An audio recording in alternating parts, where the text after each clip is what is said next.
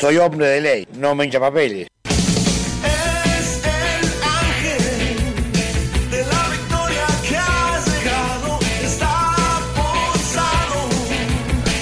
Ya no hay por qué dudarlo y no es fortuna, sino la misma justicia. Muy pero muy buenas tardes para todos los mariscales que están escuchando Radio La Colectiva.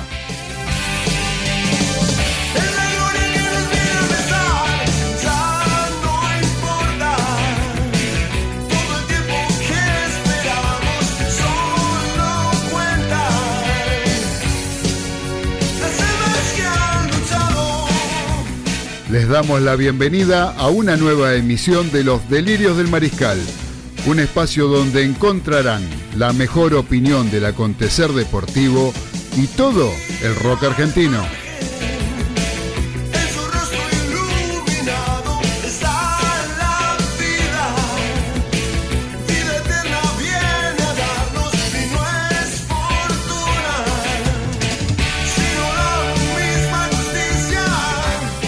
Mi nombre es Claudio Fernández y estamos como todos los lunes a las 19 junto al señor César Ceballos, Daniel Medina Baudino y Carlos Arias, compartiendo dos horas con lo mejor que trajimos para ustedes.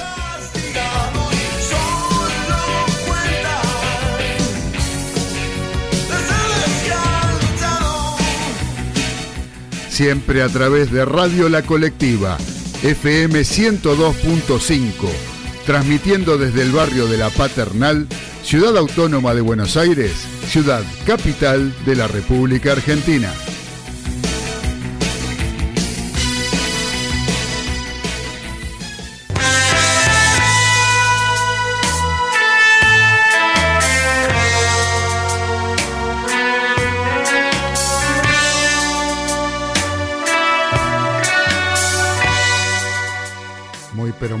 Tardes a todos los mariscales que están conectados a la FM 102.5 de la colectiva radio, donde también podrán escucharlo en todo el mundo a través de www.lacolectiva.org.ar, desde donde sabemos que nos escuchan de muchos lugares del planeta. ¿Sí? como en Estados Unidos, en Long Island, en Honduras, en Perú, en Uruguay, en España, y también en Suiza, donde está ahí José, que nos mandó un saludo el otro día y que estaba escuchando el programa, aunque sea tarde, pero aunque sea la repetición, la va a escuchar. Josecito, te mando un abrazo. Así que muy buenas tardes, queridos mariscales, se los repito, porque estoy contento de estar nuevamente al aire con ustedes. De esta manera, como lo estamos haciendo en esta época de cuarentena que nos toca vivir, donde eh, tendremos que hacer los programas desde casa con, las, con los elementos tecnológicos que contamos, por eso a lo mejor eh, nos sale con la calidad técnica que solemos tener cuando nos opera técnicamente nuestra amiga eh, Diana.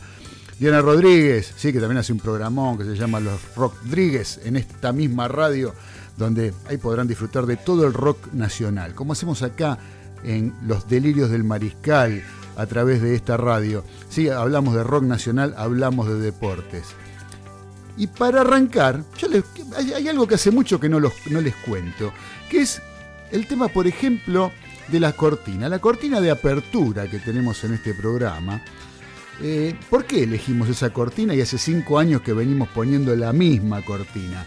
¿Por qué? Porque esa cortina de la banda Box Day, eh, del tema que se llama El Día de la Victoria, ¿sí? donde habla el negro Soule que la compuso sobre el ángel de la victoria, ese ángel que los griegos personificaban la victoria en las batallas, ¿sí? donde eh, nos habla de que eh, lo que es lo importante, ¿no? Eh, ustedes escuchan, dicen una parte muy clara, donde nos dice, ya no importan nuestros cuerpos maltratados, solo importan los héroes que han luchado. Y eso uno lo puede traspolar a cualquier parte o a cualquier situación de la vida. Y dentro, de estas situaciones de la vida también encontramos los deportes. Y qué mejor que en el deporte haber dejado todo de uno, donde está realmente la victoria, donde está realmente el sentirse ganador, el haber dejado todo de uno en pos de lograr algo. Puedes ganar, puedes perder, pero si vos dejaste todo de vos en pos de lograr la victoria, esa seguro que será la mayor razón de triunfo que podés contar. Cuando llegaste al vestuario y no te podés bajar las medias, yo siempre lo digo así, de lo cansado que estás porque dejaste la vida, dejaste la piel y dejaste el alma dentro de la cancha, por más que te hayas, hayas perdido, sabés que fuiste un victorioso. Por eso pusimos, ponemos esa cortina de la banda Box Day. Y los delirios del mariscal, que fue la cortina de apertura desde eh, la que usamos de fondo al comienzo de, nuestra locución, tiene que ver con que en ese título, Los Delirios del Mariscal, eh, del tema Los Delirios del Mariscal y del disco del mismo nombre de la banda Crucis del año 77, de 1977, eh, en ese nombre conjugamos dos pasiones que sobrellevamos en este programa, que son los deportes por un lado y el rock nacional por otro. Una banda de rock argentino como Crucis, que fue una banda adelantada a la época, ¿sí? en aquellas épocas la música que hacía era, no era de aquella época de rock nacional, estaba mucho más adelante de lo que eh, era por, se usaba por norma en aquel momento. Entonces, en esa banda de Crucis, nosotros personificamos el rock argentino, que es lo que la banda que a mí me gusta. Y por otro lado, la parte deportiva, porque yo siempre fui admirador del mariscal Roberto Alfredo Perfumo. Por lo tanto, en los delirios del mariscal encontramos la conjunción perfecta entre las dos pasiones que tenemos en este programa, rock nacional y deportes.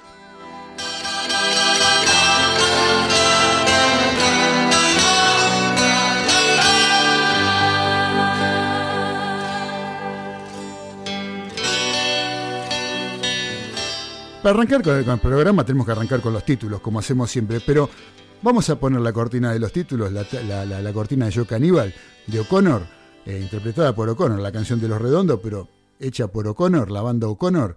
Pero primero vamos a escuchar eh, una como apertura que nos está mandando el señor Carlitos Arias, un audio con algo eh, que hasta ahora nunca habíamos puesto al aire. Igual vamos a tener, como siempre, últimamente, el cierre del programa con el cuento de las buenas noches contado por el señor Carlos Arias. Pero ahora, para arrancar, también arrancamos con Carlos Arias y después, pegadito, los títulos de los delirios del mariscal.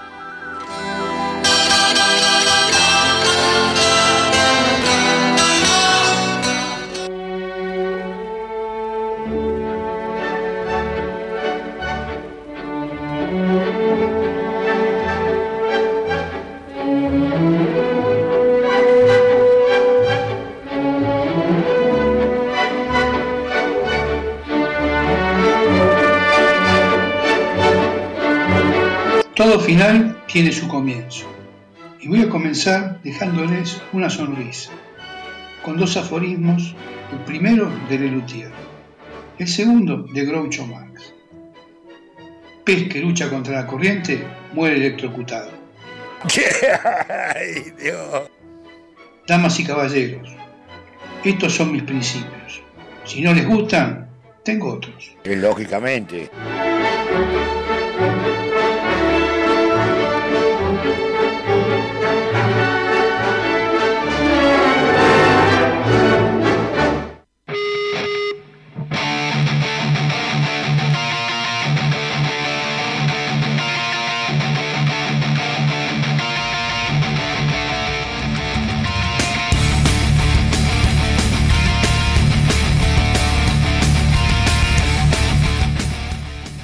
Futuro millonario.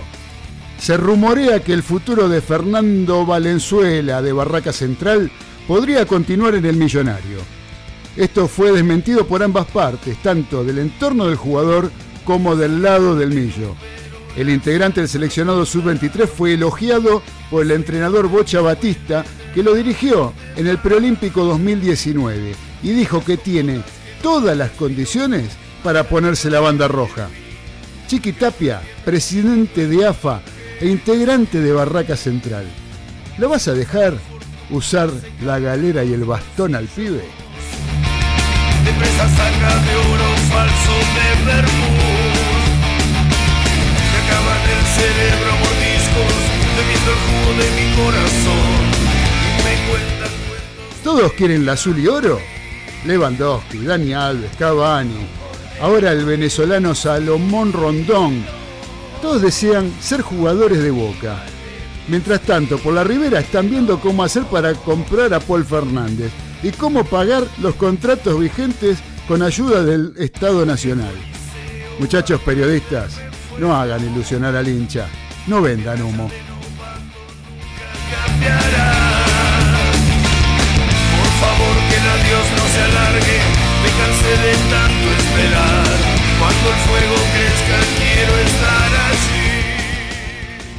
Que los cumplas feliz. El sábado pasado, 16 de mayo, Gabriela Sabatini, la mejor tenista argentina de la historia, cumplió 50 años. Felicitaciones, Gaby, por muchos años más y gracias por todo lo que hiciste por el tenis argentino.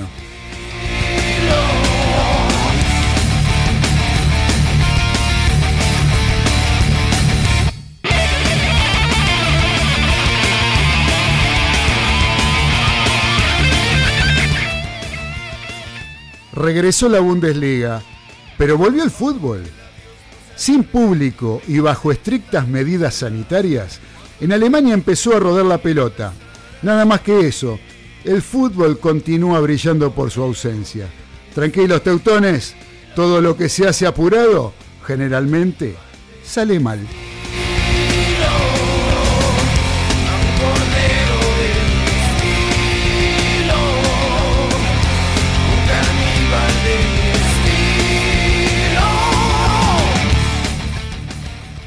Viene el invierno y la ventana en julio estará cerrada. World Rugby, la máxima autoridad a nivel mundial del juego de la pelota ovalada, anunció la cancelación de la ventana internacional de julio a causa de la pandemia. Pumas, a quedarse en la cueva, ya podrán salir de cacería.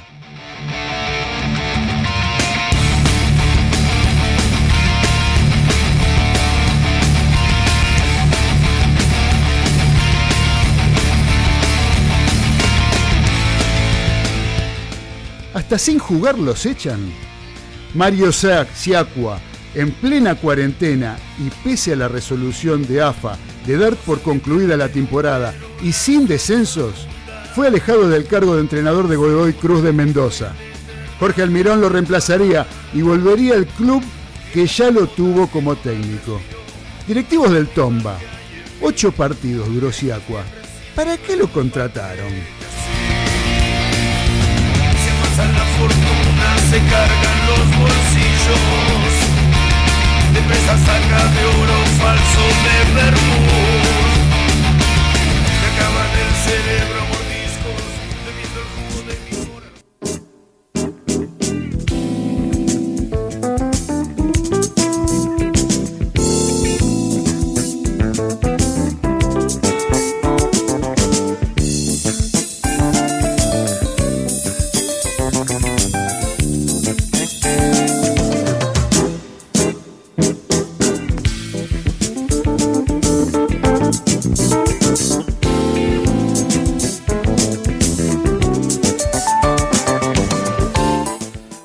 vamos a hacer dos cortitas de fútbol y después vamos a ir a escuchar algo que nos mandó el capitán de los polvorines que está espectacular, un audio con un trabajo magnífico que hizo desde su casa.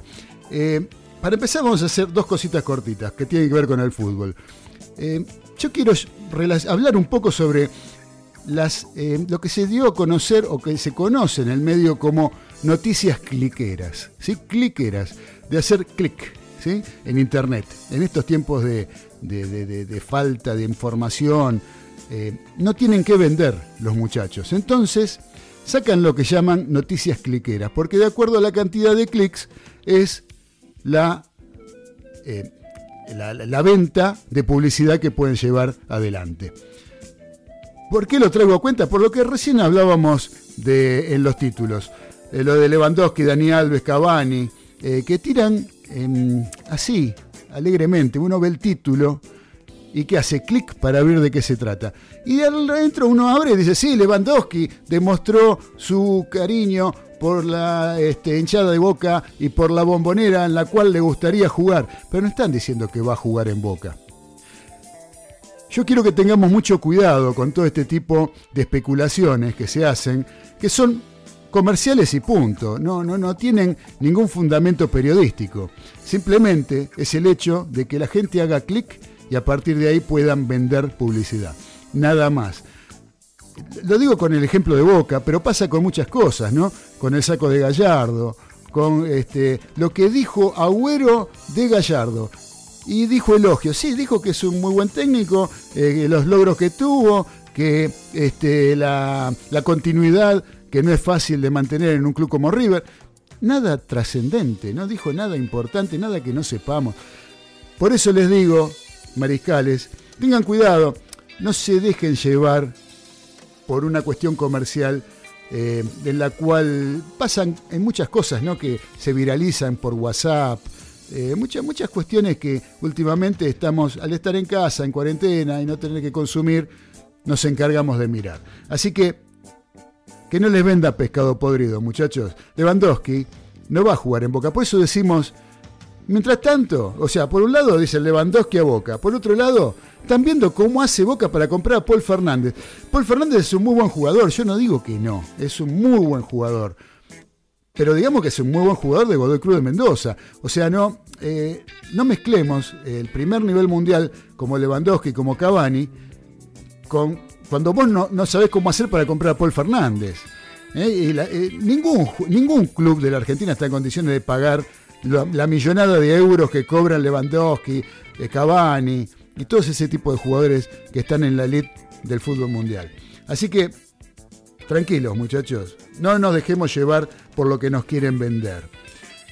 Y la otra corta que quiero hacer es este, lo de lo que tiene que ver con el Tomba, ¿no? Con, con Godoy Cruz de Mendoza, que lo echan a, Mario Siacua, no se sabe por qué. Ocho partidos duró.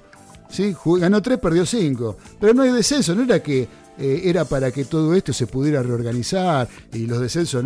Este, no, no, sin descenso no hubiera presiones para los clubes y que pudieran jugar los jugadores de la entidad, que se formaran y salieran adelante desde lo económico y que esto y que. Y sin que juegue, ya lo están echando a Siacua. ¿Qué hacemos, muchachos del Tomba? Presidente, directivo del Tomba. ¿Qué hacemos? Yo no sé, la verdad, esto no tiene solución. No es cuestión de descensos, sí, descensos no. No es cuestión de dar por terminado los campeonatos y las clasificaciones e inventar cosas raras. Eh, acá hay cuestiones que van más, más allá, mucho más profundo en lo que tiene que ver con lo organizativo del fútbol argentino, que cada vez está tendiendo más a irse hasta para la ferretería de Don Julio. ¿sí? Eh, así que bueno, mariscales, eh, eso por ahora, nada más.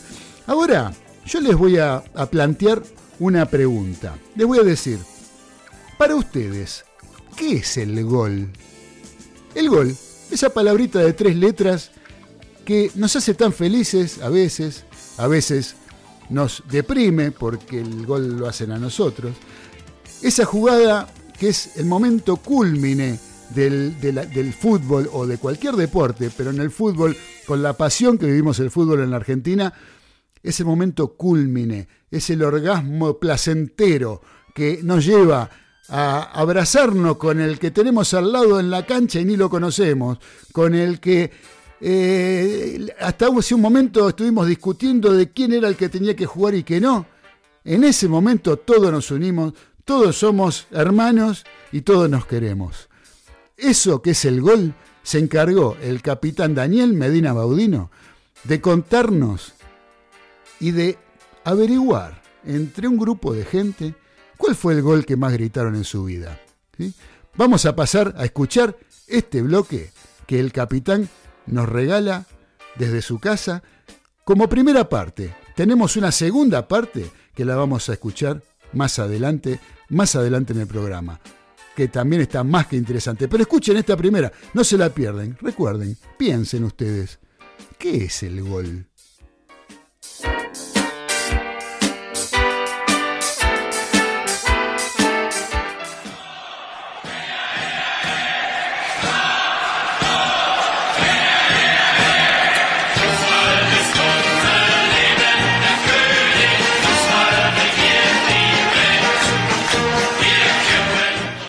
Miguel, Argentina, junio de 1974.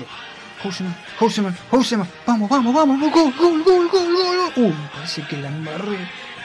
Medina, Medina, ¿qué está haciendo? ¿Se está copiando? Yo sabía, lo estaba viendo.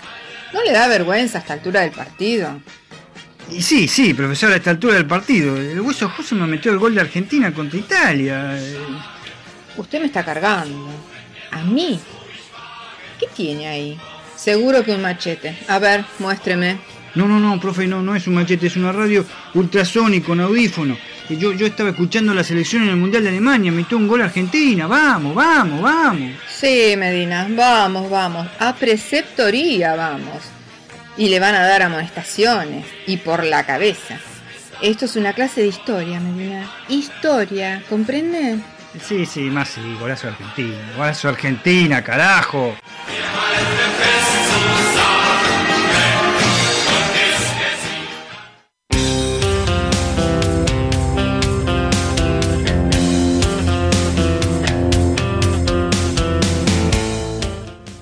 Qué época, ¿no?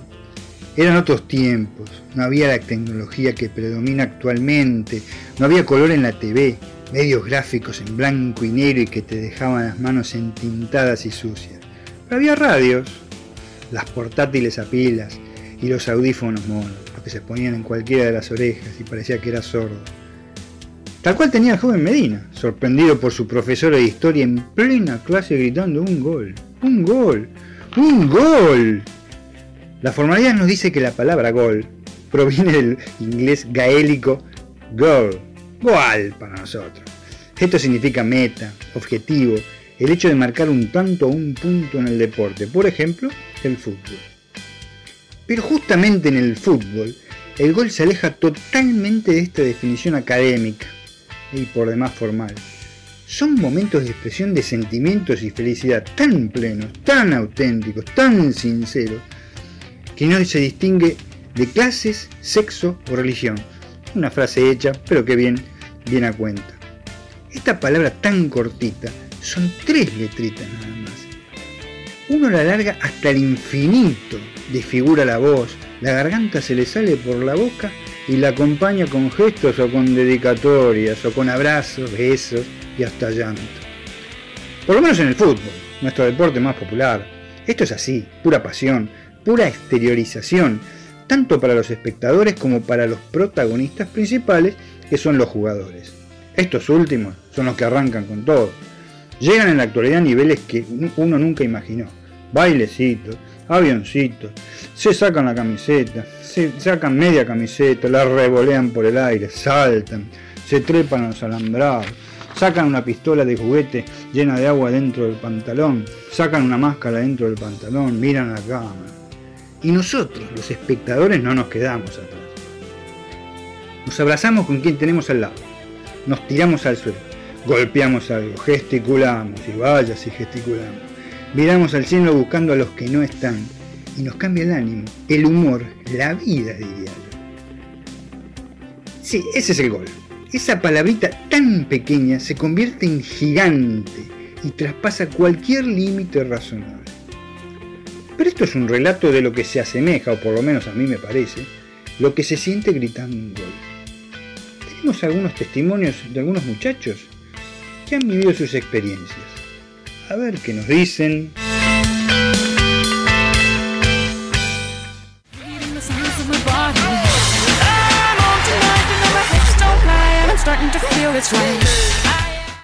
Uy, qué pedazo de consigna esta, la de los delirios del mariscal. Bueno, mi nombre es Gonzalo Costa, soy de San Miguel y mirá el recuerdo que me lleva. Eh, Copa, Copa del Mundo 2006 en Alemania, octavos de final, nos toca nos toca con, con México.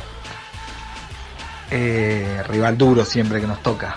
Y arrancamos el partido perdiendo. Eh, creo que los 5 minutos gol del Rafa Márquez y después empata Crespo. Así, primer tiempo, segundo tiempo terminamos empatados, suplementario. Ay, cuando mira, me acuerdo y se me, se me seca la garganta. Me acuerdo de la jugada como si fuese, como si lo hubiese visto ayer. En campo nuestro la, la toca o la, se la quita el delantero mexicano eh, Maxi Rodríguez, se la toca para Messi, Messi encara y en el medio se junta con, Ai- con, con Riquelme. Riquelme la abre para, para Sorín, extremo izquierdo, mete un cambio de frente y viene Maxi Rodríguez que venía del campo nuestro. La para de pecho y en el aire cuando la, cuando la vi el gol, te juro que lo vi el gol antes que el pibe meta el zapatazo. En el aire mete el zapatazo y se clava en un ángulo. No, no, no, no, no, una locura, una locura. Mira, me acuerdo se me pone la piel de gallina todavía.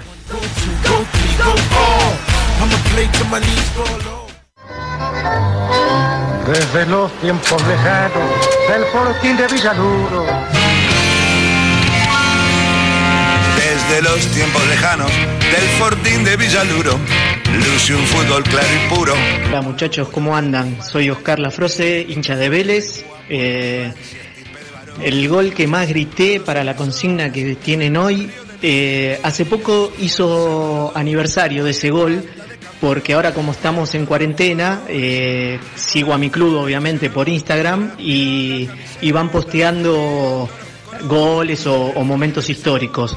Y el gol que más grité fue en cancha de Independiente, en la vieja cancha de Independiente, la doble visera, eh, un partido que hizo el gol Trota contra Lanús. En ese partido se definió el campeonato. Eh, Vélez estaba perdiendo 1 a 0 con gol de Schurrer eh, y Trota lo empató casi al final del partido y fue el que más grité. Eh, creo que ese mismo partido no, mentira. Iba a decir que ese partido ya se definió el campeonato, pero no. Había más partidos por jugarse, creo que dos, dos fechas más había, pero, pero ya ahí se definía el campeonato y se perfilaba bien clarito el primer campeonato de Vélez del año 93. Y fue el que más grité eh, de todos, que recuerde. Después hubo obviamente otros goles históricos, pero ese me quedó grabado eh, en esa cancha. Los de Independiente, de pierna fuerte y templada, guapos para una jornada, dignos de un team muy valiente. Hola, soy Juan Pablo de Buenos Aires, hincha del rojo, y el gol que más grité en mi vida, sin lugar a dudas, fue el de Pusineria Boca Apertura 2002. Boca estaba ganando 1-0 y con ese resultado nos alcanzaba en la punta de campeonato. Faltando 5 minutos, Emanuel Rivas tira un centro de la izquierda, salta Pusi y la pone entre el pato y el palo. El partido termina 1-1 y la fecha siguiente le ganamos 3-0 a San Lorenzo en la cancha de ellos y salimos campeones después de 8 años a nivel local. Un saludo grande a Dani y a todos los muchachos de los del del Mariscal.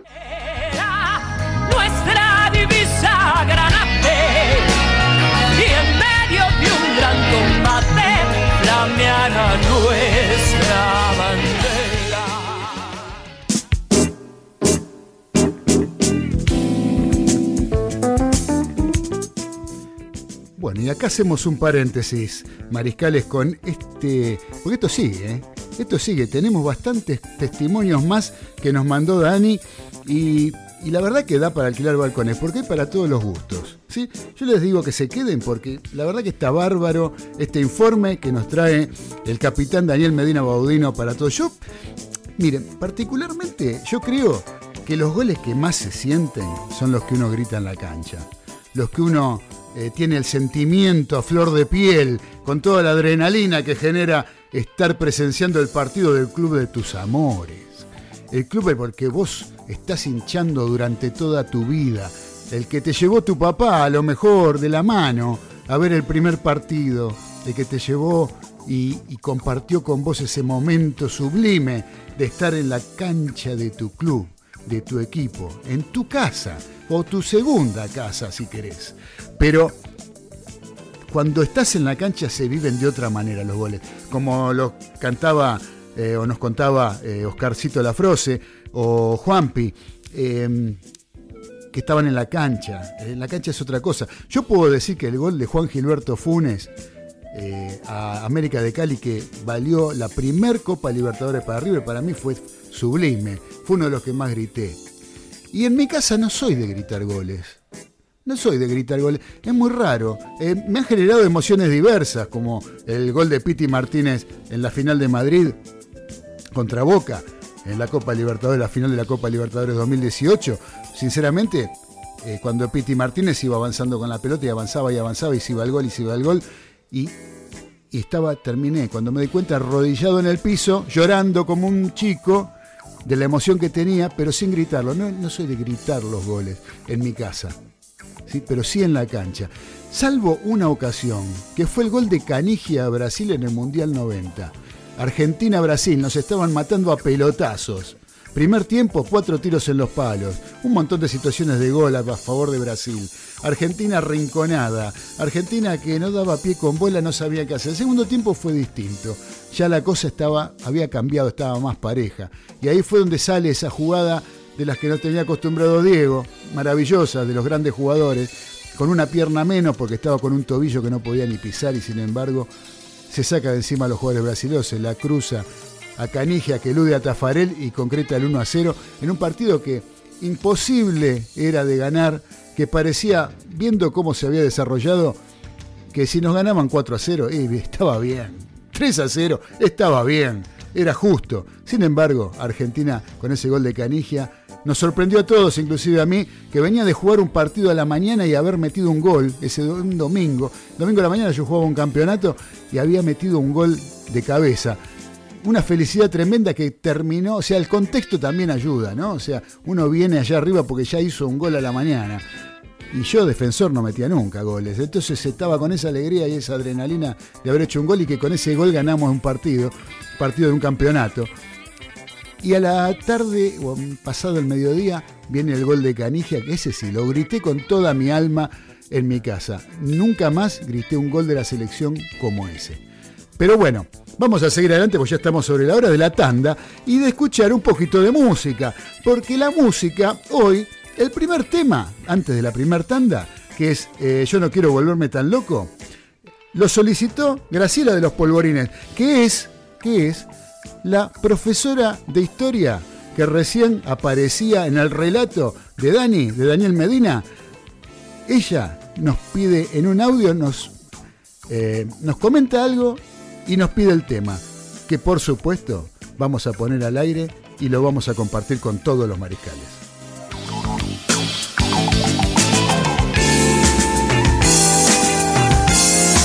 Hola queridos mariscales, buenas tardes, noches para todos. Habla desde los Polvorines Graciela eh, para decirles más que nada que me encanta que sigan haciendo el programa pese al distanciamiento que tenemos que llevar por esta cuarentena y por esta pandemia, mejor dicho. Eh, bueno, ya espero que pronto se solucione todo esto y que podamos este, escuchar el debate de todos en la mesa ahí en la radio. Eh, llamaba para solicitar un tema, eh, si puede ser, de Charlie García. Yo no quiero volverme tan loco.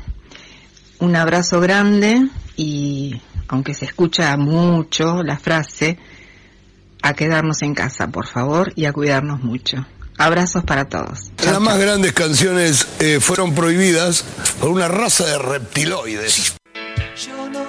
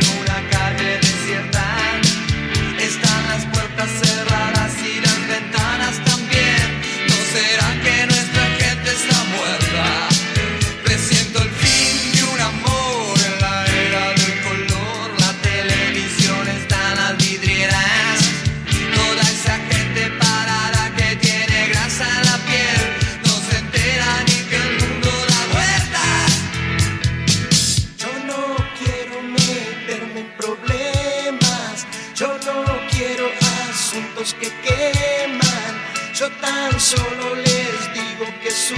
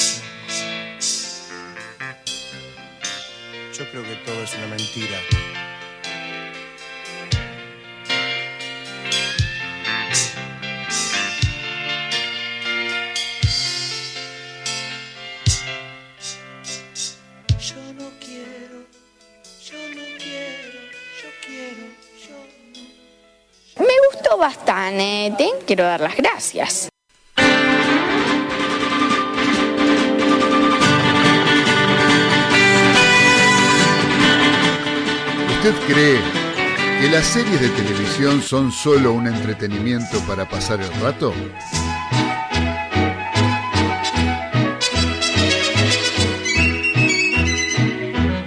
O tal vez, junto con el cine, sospecha que esas ficciones son el más formidable invento norteamericano para transmitir ideas y construir imaginarios colectivos.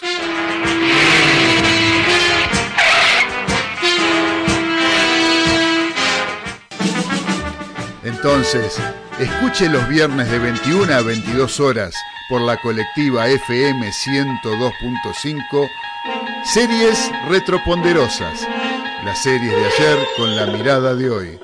Un programa que le explicará la historia de Estados Unidos por el sector menos visitado, las series de TV.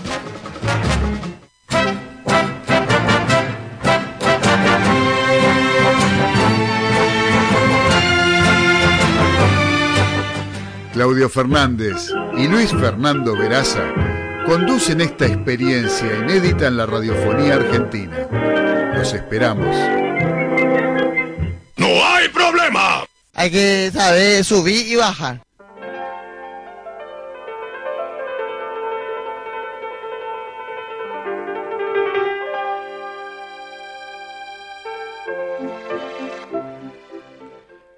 Continuamos en los delirios del mariscal a través de la colectiva FM 102.5 y a través de internet por www.lacolectiva.org.ar. Queridos mariscales, eh, antes de seguir, quiero, hay algo que me olvidé de decirles en el primer bloque, y es que eh, si bien no estamos saliendo al aire en vivo, este programa es grabado, lo, igual nos podemos comunicar porque vamos a tener abierto el chat de la radio. Si ustedes están conectados con la radio a través de internet, por la computadora o en el celular mismo, van a encontrar en la pantalla, en la parte inferior, en el ángulo inferior derecho, van a encontrar un iconito naranja, ahí, color naranja, ahí hacen clic y van a abrir el chat. En el chat ustedes colocan su nombre, su apodo, su seudónimo, lo que ustedes quieran, y abajo escriben el mensaje que ustedes necesiten eh, comunicarnos y nosotros le vamos a responder por la misma vía con todo placer. También tenemos eh, una dirección de mail, si alguien nos quiere mandar un mail a deliriosdelmariscal.gmail.com o a través del messenger del Facebook Los Delirios del Mariscal, donde también eh, pueden enviarnos mensajes, hacernos sugerencias, insultarnos, lo que ustedes quieran, lo que ustedes deseen, este, pueden hacerlo a través de las redes sociales. También estamos en Instagram con los delirios del mariscal. En fin, eh, si se quieren comunicar con nosotros, pueden hacerlo para alguna queja, alguna sugerencia o saludarnos, solamente decirnos hola. Para eso, con eso solo nosotros somos más que felices. Eh, seguiremos adelante entonces con el programa, queridos mariscales. Vamos a arrancar porque tenemos una editorial que nos envía el mismo capitán de los polvorines, el señor Daniel Medina Baudino, sobre automovilismo. Eh, es un panorama de la Fórmula 1 muy interesante, más que interesante. Esto está hecho sin perjuicio de que el uruguayo más famoso, el señor César Ceballos, que es nuestro columnista y nuestro eh, representante oficial de lo que tiene que ver con el deporte motor en los delirios del mariscal, no pudo hacer el audio, pero Dani tenía material, tenía data que había investigado y quería que lo conozcamos.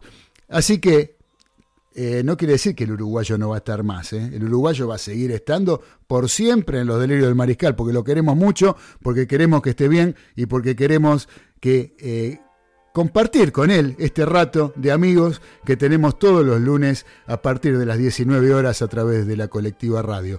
Así que ahora vamos entonces a escuchar el editorial de automovilismo del capitán de los polvorines que realmente no tiene desperdicio.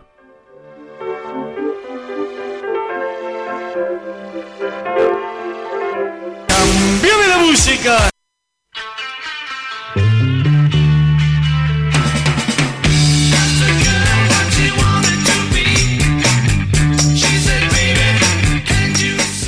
¿Qué tal, mariscales? Hacía rato que nos referíamos, yo por- de mi parte no me refería al, deporte automotor, al deporte de las cuatro ruedas, esas cuatro ruedas que tenemos todos en el garaje en este momento porque la cuarentena impide que podamos circular si no es por motivos estrictamente laborales o, o sanitarios como personal esencial en nuestro país. Deportivamente hablando, justamente en Argentina está todo parado, está todo totalmente en un, en un impasse, ya que las medidas sanitarias impuestas por, por el gobierno nacional impiden realizar cualquier tipo de actividad al aire libre y eso obviamente incluye el deporte automotor. No es así en Europa.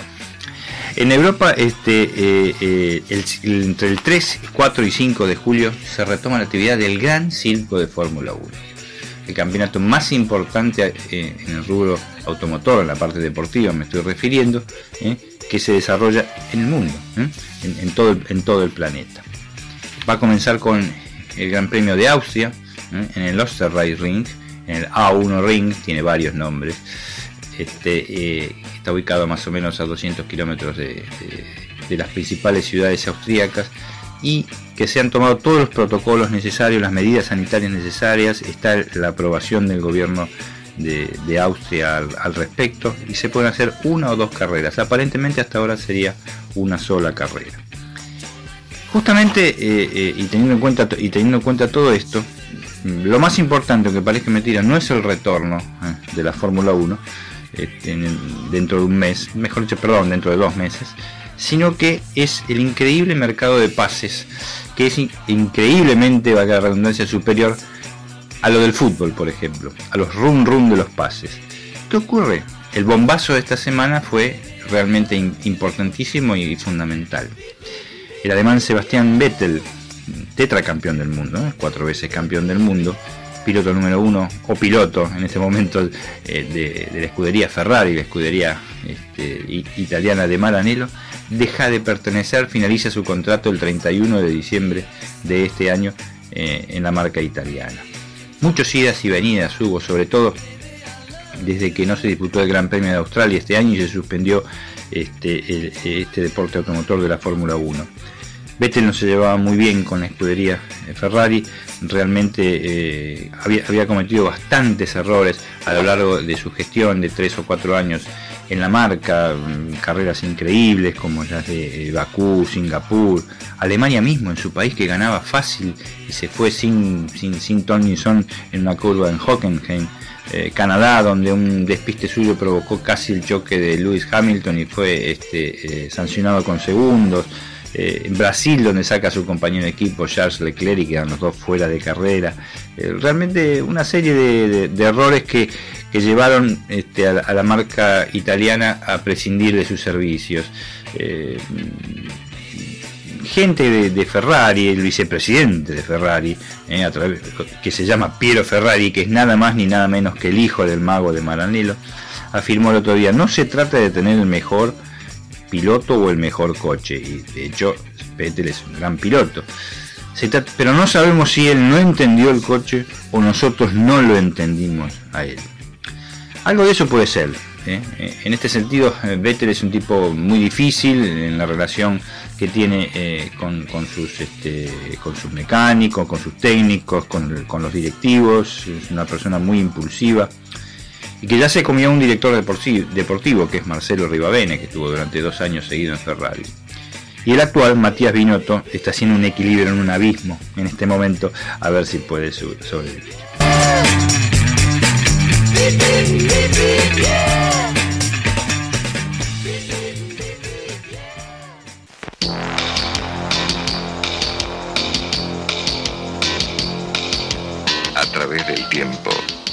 Muchos autos prometieron durabilidad y potencia. Pero en pocos años, perdieron el tren.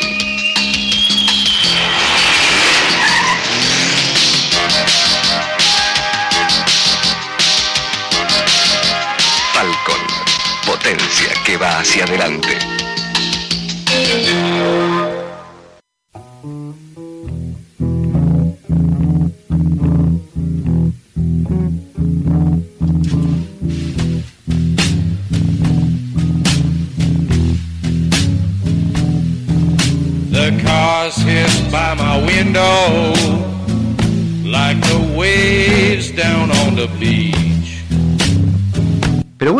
Al salir Vettel y quedar Charles Leclerc en Ferrari, queda una eh, butaca vacante, vacante para el año 2021.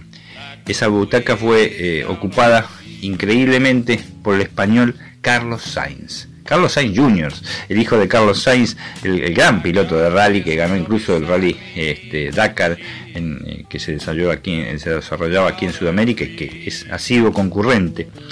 Sainz es un piloto que realmente, si se habla de mercado de pases, anduvo por todos lados, de pase en pase. ¿eh? Eh, se fogueó en Toro Rosso, la categoría, la mejor dicho, la escudería que depende de, de- de Red Bull. Después pasó eh, a Renault, sin, sin pena ni gloria, realmente en la marca del rombo. Y de ahí a McLaren, donde el año pasado hizo un gran trabajo junto a Nando Norris, este, colocando el equipo McLaren en el cuarto lugar eh, en el campeonato de constructores. Tenía muchas esperanzas en él, pero también tenía muchas esperanzas y tenía los ojos puestos Ferrari. Y ya firmó para el año que viene este piloto que viene en alza y que sería un gran escudero para mí, para que es el mejor piloto en estos momentos en, en- Ferrari, que es el francés eh, Charles Leclerc, el joven, este, mejor dicho francés, este monegasco de Mónaco. Pero por otro lado, al irse cambiando estas fichitas, este, siempre quedan lugares libres. Entonces, ¿qué pasó? En McLaren quedó un lugar libre. Y, y Daniel Ricciardo, ese gran piloto, uno de los más caros en contratos en la Fórmula 1, ocupará a partir del año 2021 la plaza dejada por Carlos Sainz este, en, en McLaren. Eh, recordemos que el año que viene McLaren competirá con motores oficiales Mercedes-Benz, o sea, los mismos motores que se le dan a la escudería Mercedes-Benz se le dan a la gente de McLaren. Y quedaría un lugar vacante que sería el de Renault. Aparentemente Fernando Alonso, el bicampeón español y gran corredor este, podría seguramente volver a la escudería del rombo si sus ambiciones personales, si su contrato eh, y sus exigencias así lo permiten.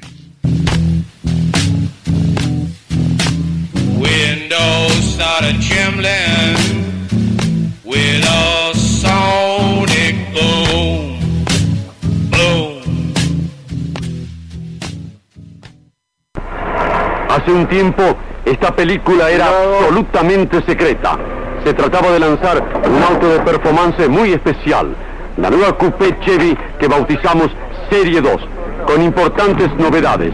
Carburador de doble voz, nuevo múltiple de admisión, y franjas laterales que definen la penetración de su línea de avanzada. Una Coupé que impacta desde la primera mirada.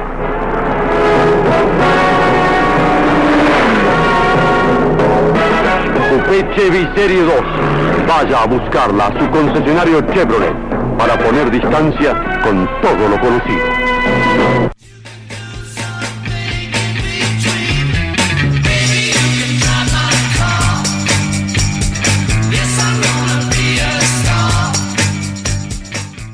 Eso es el mundo de la Fórmula 1, el, el mundo que vuelve a partir del 3 al 5 de julio y que aparentemente luego vuelve en Silverstone, ¿eh? en el mes de, eh, promediando el mes de julio, entre el 14 al 16 de julio.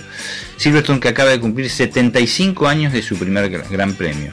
Silverstone que fue hace 75 años precisamente el primer gran premio de Fórmula 1 el 13 de mayo de 1950, ¿eh? con su primer ganador, Giuseppe Farina en un Alfa Romeo y habiendo corrido también ahí nuestro querido Juan Manuel Fangio, que, abandonando en dicha carrera. Todos los protocolos sanitarios están este, cubiertos tanto en Austria como este, en Inglaterra y sería el prolegómeno para hacer 12 carreras para así culminar, o mejor dicho, eh, tener un certamen de Fórmula 1 que del cual salga un campeón. Vamos a ver porque realmente del dicho, del al hecho hay mucho trecho y, y el tema de la pandemia es el que realmente domina en este caso. Y volvemos un poco para finalizar a la escudería Ferrari. La escudería Ferrari no quedó con- eh, solo con esto de que eh, Sebastian Vettel dejó de pertenecer a sus filas, sino que eh, la escudería Ferrari tenía grandes problemas con la FIA con respecto al reglamento del año que viene, el año 2021. Hay un presupuesto máximo que se le puso a todos los este, a todas las escuderías y entre ellas por supuesto las principales que son Mercedes-Benz, Ferrari y Red Bull. Ferrari objetaba ese presupuesto, pero finalmente mm, se lo bajó a 145 millones de dólares, Ferrari estimaba en 175 y aceptó lo establecido por la FIA. Eh, de esto se desprende entonces que, teniendo en cuenta estas cosas, Matías Binotto, su director deportivo, declaró que hay una gran intención de sumergirse dentro del mundo de las carreras de resistencias, ¿eh? que son los sport prototipos, ¿se acuerdan? Los que corren las 24 horas de Le Mans, las 12 horas de Sebring, eh, 2000 kilómetros de Spa-Francorchamps. Argentina tuvo muchas de esas carreras en la década del 70 y eran apasionantes. Además, el bombazo principal es que Ferrari quiere dedicarse a la IndyCar, que según las declaraciones de Matías Binotto, se quiere introducir definitivamente en, esa, en la principal categoría norteamericana. Es una categoría muy diferente a la Fórmula 1, pero se espera un cambio reglamentario en el 2022 que podría declarar la avanzada de Ferrari en dicha categoría americana. Ustedes dirán, es una idea. Sí, es una idea, pero uno de los principales impulsores de esa idea es nada más ni nada menos que el norteamericano Mario Gabriel Andretti, gran campeón de la Fórmula 1 y gran corredor, y también de, de- la parte de Sport Prototipo. Eh, y por supuesto de Indy, de Indy, de la categoría Indy en Estados Unidos. Se está tratando de concretar eh, reuniones con Robert Penske, que es el mandamás, eh, el capo, se podría decir, de la Indy, para ver el tema de las re- desregulaciones. Ese es el gran tema que se tiene. Un Fórmula 1 tiene una tecnología súper avanzada, muy superior incluso a, la de la Indy, pero eh, debe adaptarse. En, eh, algunos, este, algunas escuderías lo han intentado, como McLaren con Fernando Alonso en Indianápolis y no le fue muy bien, no es tan fácil. Esto sería un, gran negocio para Ferrari con el suministro de, motores. Incluso eh, Mario Andretti ha ofrecido que podrían, este, eh, en el negocio podría meterse su hijo Michael Andretti con el Andretti Motor Racing Team y, realmente podría ser una gran inclusión, la inclusión de la marca italiana en Indy. Mm. ¿Quién diría? Pero esto no sería antes de 2022. 2022. Para finalizar, y con el tema de, la Fórmula 1, del mejor campeonato de, de automovilismo de- del- mundo, el Gran Premio Spa-Francorchamps también ha dado su autorización para poder eh, realizar carreras, cumpliendo los protocolos que hasta ahora está estableciendo la FIA. Hay un protocolo en eso que es fundamental y lo anunciaba, lo anunciaba en sus noticias la semana pasada eh, Claudio cuando comenzaban los delirios de Mariscal. Si llega a haber en estas carreras un- una persona que contraiga coronavirus, las carreras no van a ser suspendidas. Imagínense si, lo, si se contraen de coronavirus varias personas, ¿no? Qué, dilema. Pero en fin, el espectáculo debe continuar aparentemente. Esto fue Daniel Medina, esto fue el capitán de los polvorines para un, un aspecto de la Fórmula 1 que puede o no llegar a comenzar. Buenas noches para todos.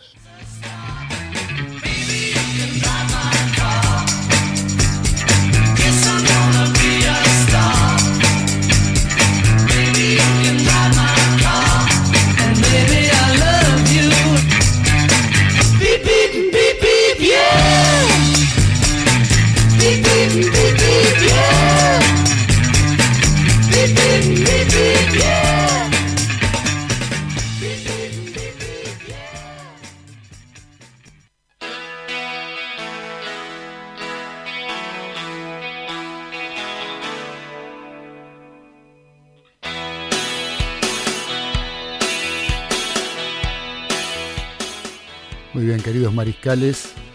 Acá seguimos adelante con el programa. Gracias, querido Dani, por el informe sobre la Fórmula 1 y sobre el automovilismo que realmente valió la pena escuchar y me quedé prendido escuchando y, me vino a la cabeza no pensar qué barra, ¿no? Tantos movimientos que se va uno, que viene el otro, que se hace un lugar acá, se hace un lugar allá, queda alguna butaca vacía y no tener a ningún representante argentino, ¿no? Que, que pueda aspirar a tener, eh, a poder usar una de esas butacas que quedan libres, a poder correr un auto de Fórmula 1 como teníamos en alguna época, con tantos pilotos que nos representaban y de tan buena forma. Pero ni siquiera podemos hablar de Fórmula 1, ni siquiera podemos hablar de categorías menores que estén llevándose a cabo en Europa, como se hacía en aquella época, donde primero se conseguía algún equipo donde poder comenzar con la experiencia europea y luego poder volver a insertarse o insertar algún piloto dentro del gran circo de la Fórmula 1.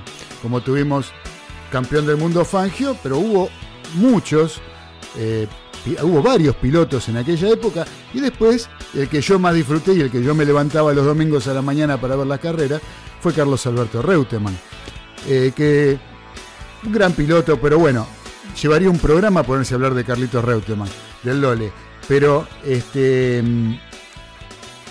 Qué pena, ¿no? Qué pena que la Argentina se haya venido tan abajo, que tengamos tan buenas categorías internas, como son el Super TC 2000, como el Turismo Nacional, como el Turismo de Carretera, hasta el mismo Rally, teniendo grandes eh, categorías que se desarrollan y que todo el esfuerzo económico de los sponsors está involucrado en estas categorías.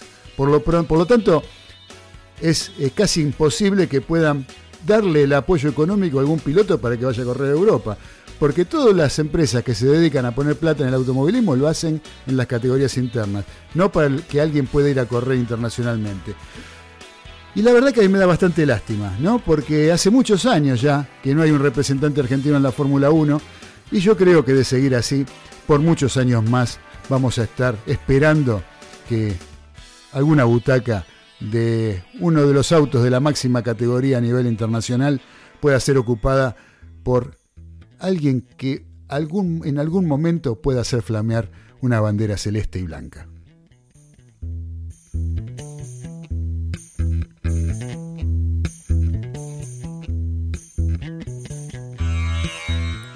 Bueno, ahora vamos a hablar algo que nosotros veníamos hablando en el primer bloque de la pasión que generaba el fútbol y el gol y todo esto que esta adrenalina que nos eh, a la que nos, nos nos brotaba cuando estábamos en una cancha de fútbol. Y en la cancha de fútbol, una de las cosas que nos caracterizan a las hinchadas argentinas es las canciones. Y dentro de las canciones que se cantan en las canchas del fútbol argentino hay una que fue creada por un artista que tuvimos la desgracia que falleciera el pasado viernes. Me refiero a Sergio Denis, con esa canción Te Quiero Tanto, que este, ahora vamos a, a escuchar eh, con la intervención de una entrevista que le está haciendo sobre esta misma canción. Vamos a ir escuchando la entrevista que le está haciendo Diego de la Sala, un periodista amigo eh, que hace un, un programa muy bueno en Deporte B. eh, que hace entrevistas, eh, y entre ellos hace esta, que él viene tarareando la canción Te quiero tanto porque es una canción de la cancha, y eh, se encuentra en un banco de plaza con Sergio Denis. Y ahí comienza a preguntarle cosas. Eh, realmente está buena, la vamos a escuchar ahora. Y a continuación, esta canción de un artista argentino, como Sergio Denis, que se canta en las canchas argentinas, llegó a cantarse en muchos lugares del mundo, entre ellas en España, en Madrid, donde eh, la, hinchada del Atleti, o del Atlético Madrid, eh, la, usó para alentar a su equipo. Por eso la ponemos al final, vamos a escuchar eh, como ejemplo la canción de Sergio Denis, cómo se canta en una cancha. En una cancha de España, no en la de Argentina. Porque si ponía una de River iban a quejarse los de Boca y los de San Lorenzo y los de... Bueno, pongo una del Atlético de Madrid como para que quede plasmado nuestro respeto para un músico que en realidad no es de- del palo nuestro, no es de, eh, del rock nacional, que es lo que acostumbramos pasar en este programa, eh, no es de los que más me gusta a mí, eh, no me parece que sea nada del otro mundo como artista, pero le vamos a brindar nuestro respeto a una figura que estuvo mucho tiempo en coma, que este, tuvo un accidente y a causa de ese accidente termina falleciendo el, viernes próximo pasado y que gracias a una de sus creaciones eh, somos felices en una cancha de fútbol entonando una de sus canciones. Vamos a escucharlo.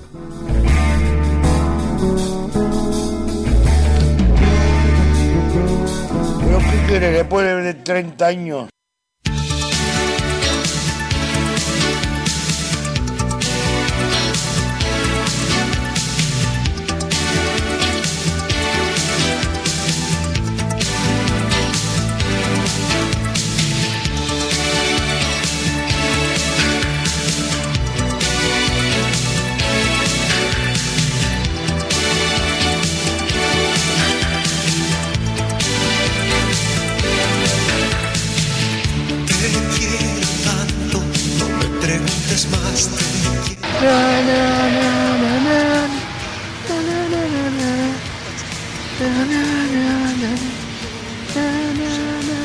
La conozco esa. Esa canción la conozco. ¿Cómo Porque estás? Todos lo conocen. ¿El artista está siempre allí donde lo están tarareando, donde lo Mm. están convocando? Sigue, sigue la música.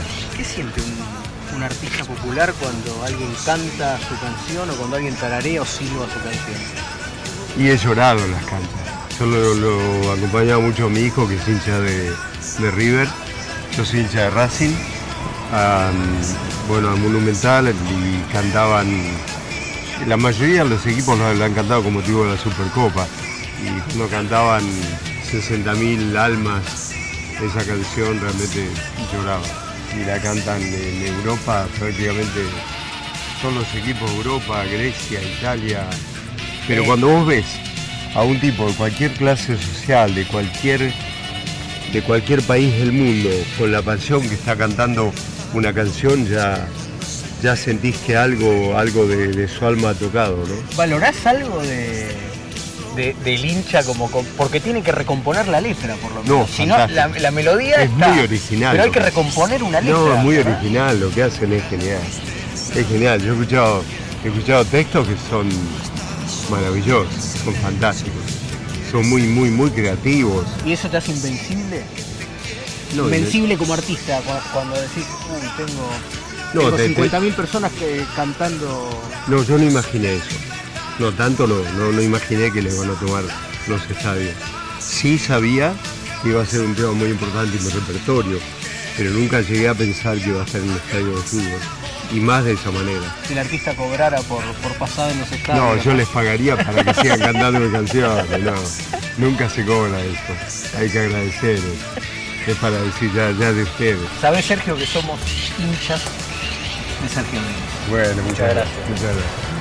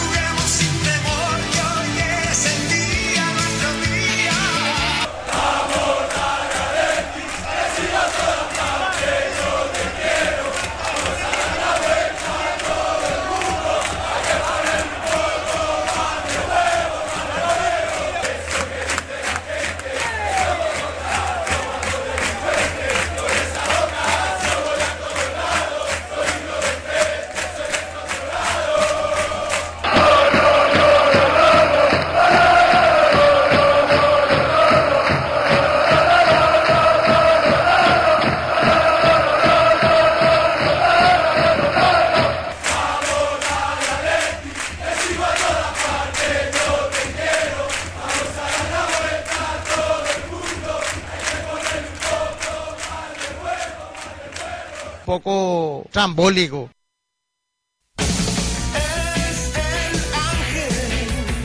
de la victoria que has llegado. ¿Qué escuchás los lunes a las 19? Esto Aún con Messi pudo haber alguna preocupación mejor de ataque. La Argentina filtró dos, tres pelotas en el primer tiempo. o esto.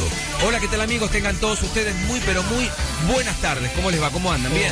Gustavo, ¿cómo andas? ¿Todo bien? Bien, bien. ¿Vos querés contar con la mejor opinión del acontecer deportivo y todo el rock argentino?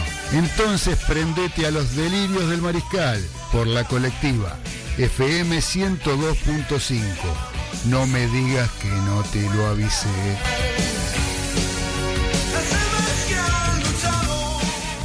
No lo sé, todavía no soy grande, debo esperar.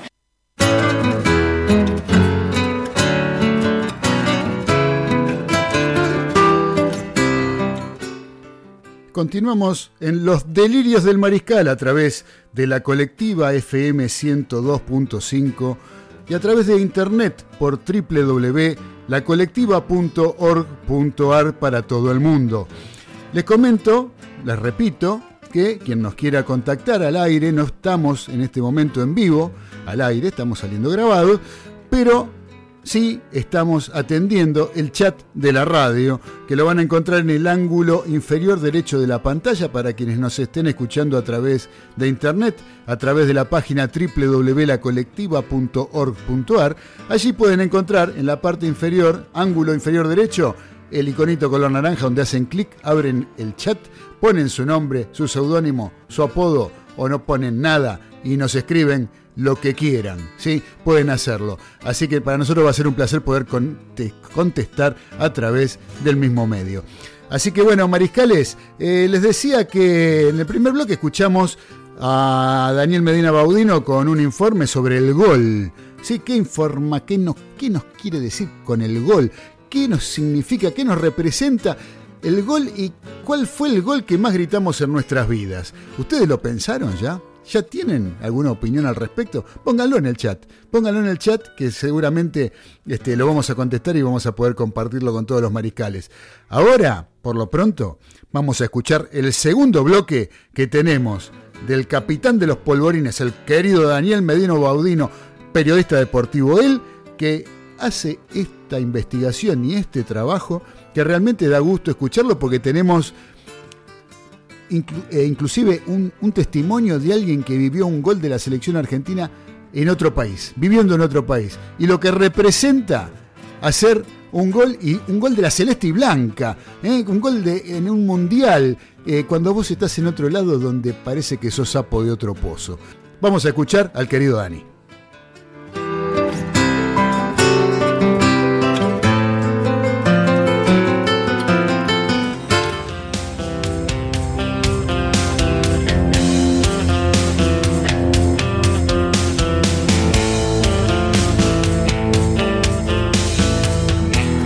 Bueno, tal como lo cuentan los chicos en sus relatos, que valen la pena, ¿eh? la piel de gallina que se le pone a Gonzalo, el análisis que hacía Oscar de Subeles, ¿eh? que con eso fue un partido decisivo para ganar luego varias fechas después el campeonato, o Juanpi, ¿eh? con un cabezazo salvador que posibilitó que unas fechas después también salieran campeones. Y tal tanto los goles sí que valen la pena, ¿no? Claro que valen la pena partidos ganados, campeonatos alcanzados, pases de rondas en un mundial de fútbol, lo más grande que hay. ¿Qué más se puede pedir? Pero no. Cuando se trata de gritar un gol se puede pedir más, bastante más.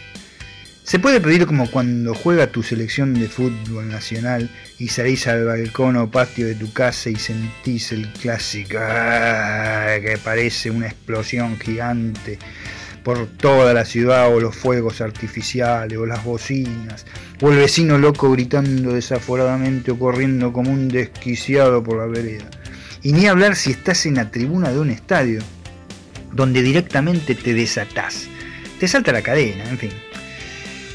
Si hasta los relatores deportivos nos cautivaron con sus gritos de gol, en las viejas épocas de radio, José María Muñoz, gol, gol, gol, gol, gol, gol, gol, decía, o Víctor Hugo Morales, que cambió el relato en Argentina con su famoso ta ta ta ta ta ta, ta gol, o Jorge Bullrich, ¿eh? con ahí está el gol, está el gol, y estaba el gol, ¿eh? o Juan Carlos Morales, el prestigioso relator marplatense en el equipo de José María Muñoz, viene, viene, viene, viene, gol, decía, y cómo lo gritaban. Y para ir, para ir no tan lejos, pero sí por la TV, que todos lo recordamos y todos lo vemos, nuestro queridísimo Walter Nensol cuando se anticipaba con un ta-tam, ta-tam, impresionante. Y era gol, ¿eh? Qué increíble, ¿no? Pero bueno, vamos a ver otros, vamos a escuchar otros testimonios que realmente son muy parecidos a los que escuchamos hasta ahora, pero que hablan verdaderamente de la pasión. Van a ver. Y después me dicen.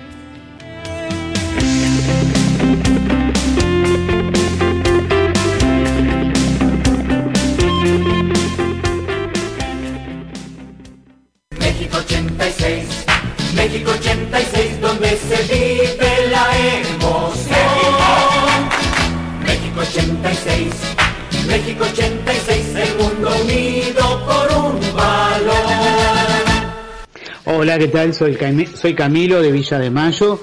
Bueno, para mm, la consigna, el mejor gol que, grité en, en toda la historia que he visto fútbol eh, durante muchos años, por suerte, gracias a Dios, es el, el que hizo Burruchaga en la final del Mundial 86 en México.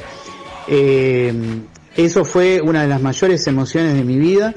Lo grité con el alma, lo grité porque el partido era chivo, eh, se nos había complicado eh, toda la situación. Y sobre todo lo festejé con mis compañeros, una parte de mis compañeros de la secundaria, que en ese tiempo éramos mucho más jóvenes, éramos papá primerizos, la mayoría con sus nenes muy chicos, entonces la cábala era reunirse en la casa de un este de un, de un compañero nuestro que al ir al primer partido y ganar eh, era eh, ravioles o pastas todos los domingos hasta eh, después esperar el partido mientras tomábamos algo. Imagínate vos la alegría que fue gritar ese gol eh, enorme, fue enorme, fue, fue un terremoto, tembló la tierra, las casas se, se sacudían, ni hablar cuando terminó el partido. Fue una fiesta, una fiesta enorme, pero enorme. Así que ese considero el mejor gol que he gritado en toda mi vida. Bueno, un abrazo grande. Cantemos de alegría en un campo de amistad, al juego que nos une, buscando solo paz. Dejemos toda el alma, la humilde renovando con Y con lazos triunfaremos tratando de unir aquel glorioso pasado y el brillante porvenir. River Plate, tu grato nombre, derrotado o vencedor. Robó la pelota Enrique tras perseguir a su rival, la tiró para Funes. Funes contra Luna, media vuelta de Funes. Área, tiró gol. ¡Gol! Tremendo grito de gol. Estábamos con mi hermano y mi viejo. Hola amigos del Lirio Mariscal. Este gol fue inolvidable para nosotros. Fue la primera Copa Libertadores de América para River. Fue algo que va a quedar en la retina y en el corazón nuestro para toda la vida. Este grito de gol te lo manda la familia Ferrero desde Río Cuarto.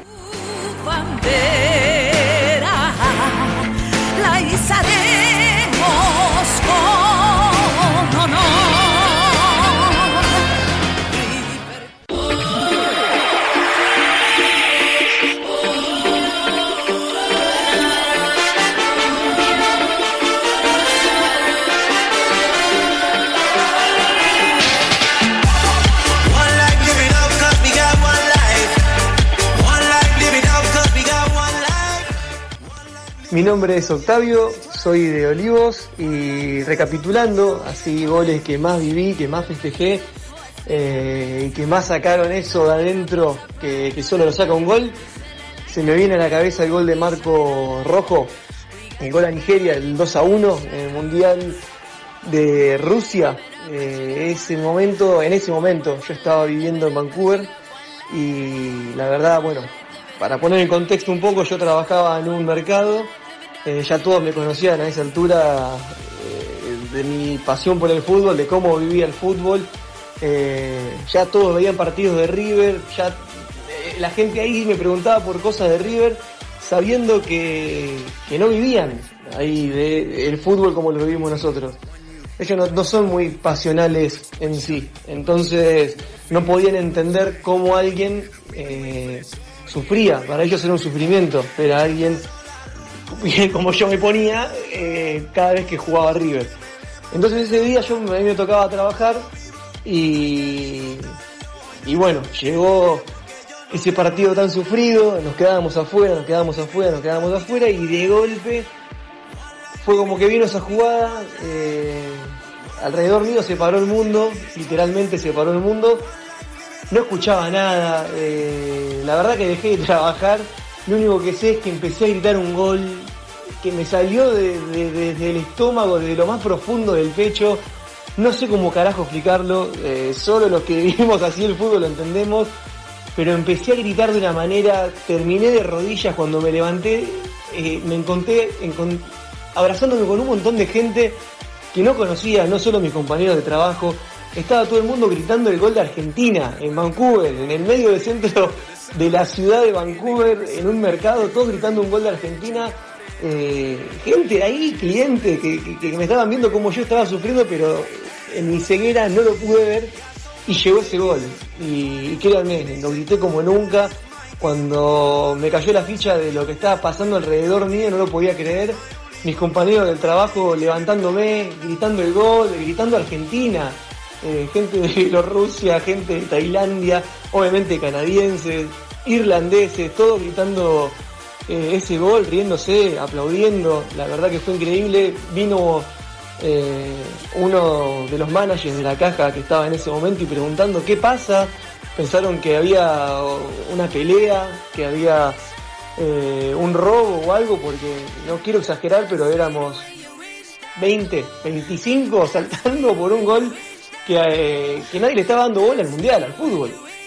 Y pero cuando estaban preguntando qué pasa, qué pasa, qué pasa, eh, siempre me va a quedar esta imagen grabada. Val, un compañero mío eh, de Bielorrusia, se dio vuelta y gritó levantando los puños, gol de Argentina, gol de Argentina, y el argentino está loco.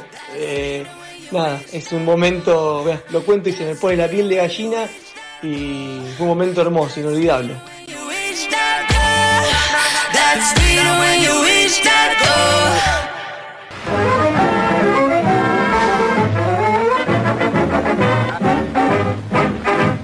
Se eleva majestuosa la bandera, viva la patria, saludo al pabellón. Y viva Racing que escribes en la historia, por tantas veces el nombre de campeón. Soy Leandro, hincha de la academia, y hace tres meses que estoy varado en Nueva Zelanda. Bueno, la verdad que no tuve que pensarlo mucho. El gol que más grité fue en el año 2001 en la cancha de Racing. Jugaba Racing River. Principio de diciembre Racing venía puntero. River segundo a 5 puntos. Faltaban tres partidos más después de este. Terminaba el primer tiempo, Racing iba perdiendo 1 a 0. El gol de River lo hizo el Cucho Cambiazo. Segundo tiempo Racing tenía que buscar el empate porque el torneo ya se terminaba y River se venía con todo.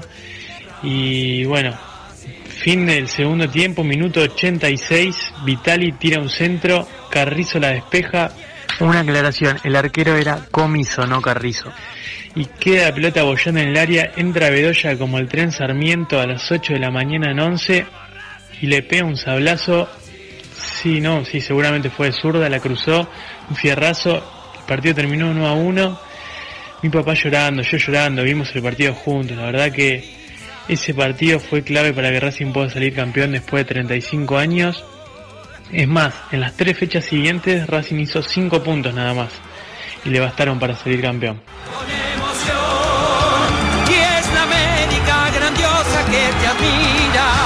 Por tu gloriosa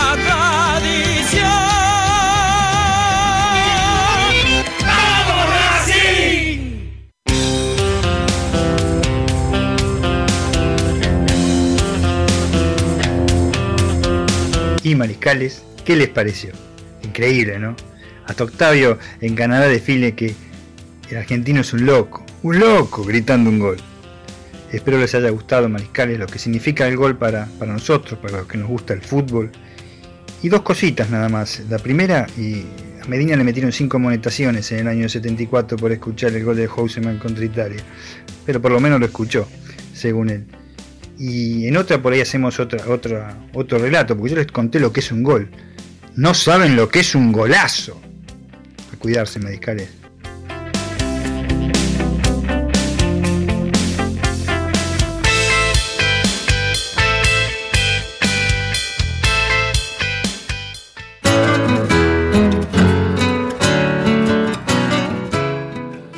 ¿Qué les pareció, Mariscales?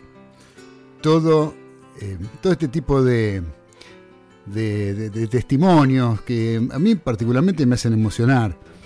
Porque uno sabe lo que siente el hincha, uno es hincha, y uno sabe lo que está sintiendo el hincha cuando su equipo hace un gol. La verdad que no tiene explicación, hay que vivirlo.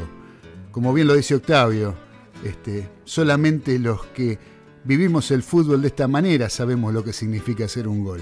Por eso eh, que a mí me hace emocionar en este momento estoy emocionado de escuchar a todos los muchachos, a toda la gente que, que ha disfrutado alguna vez de que la pelota entre en el arco rival y que signifique algo ese gol sobre todo, ¿no? Porque es un gol que eh, define un campeonato, es un gol que permite una clasificación, es un gol que eh, nos dispara la alegría de estar en ese momento junto a seres queridos, o a veces gente que no son seres queridos, pero en ese momento es como si fuera el hermano que tuvimos toda la vida y compartimos la vida entera. Así que, eh, queridos mariscales, eh, gracias a Dani, gracias a todos los que estuvieron eh, regalándonos sus testimonios, dejándonos su tiempo en este programa de los delirios del mariscal, a Franco de Río Cuarto, con ese gol de Funes, lo que fue ese gol en la cancha, como llovía, mamá mía, sin embargo, ahí estábamos con Diego de Golnay, ahí presentes en la Cibori Alta, Almirante Brown en aquella época, viendo el partido, estando presentes, eh, en fin, dejando nuestro corazón por nuestra querida institución, el Club Atlético River Plate. Así que este, les mando un fuerte abrazo a todos. Les agradezco de todo corazón que hayan compartido este rato con nosotros, al igual que a Dani, que hayan hecho un trabajo tan bueno y tan lindo con el gol. Nada más ni nada menos que una palabra tan cortita y que significa tanto. Abrazo Dani, abrazo a todos los mariscales que nos estuvieron acompañando. Ahora, vamos a escuchar eh, un tema musical que nos este, pidió uno de los integrantes de la mesa que en el próximo bloque nos va a dejar su editorial y su información con respecto al fútbol. Y me refiero a nuestro querido amigo Ezequiel Galito, que Galito me pidió, me dice, no podríamos pasar, Claudio, así tímidamente, ¿no? ¿Podemos pasar el tema Jijiji de Patricio Rey y su redondito de ricota? Pero sí, ese, ¿cómo no? Y por eso ahora lo vamos a compartir con todos los mariscales.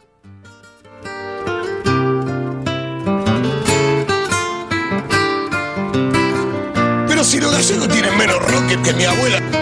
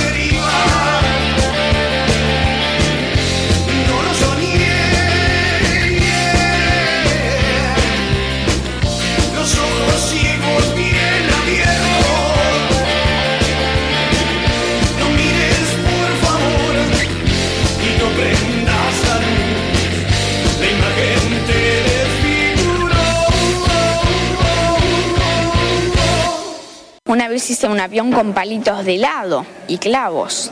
Y voló. Y me hizo volar. Y yo volé de él. Pero volé de él, pero acá por la arbolada.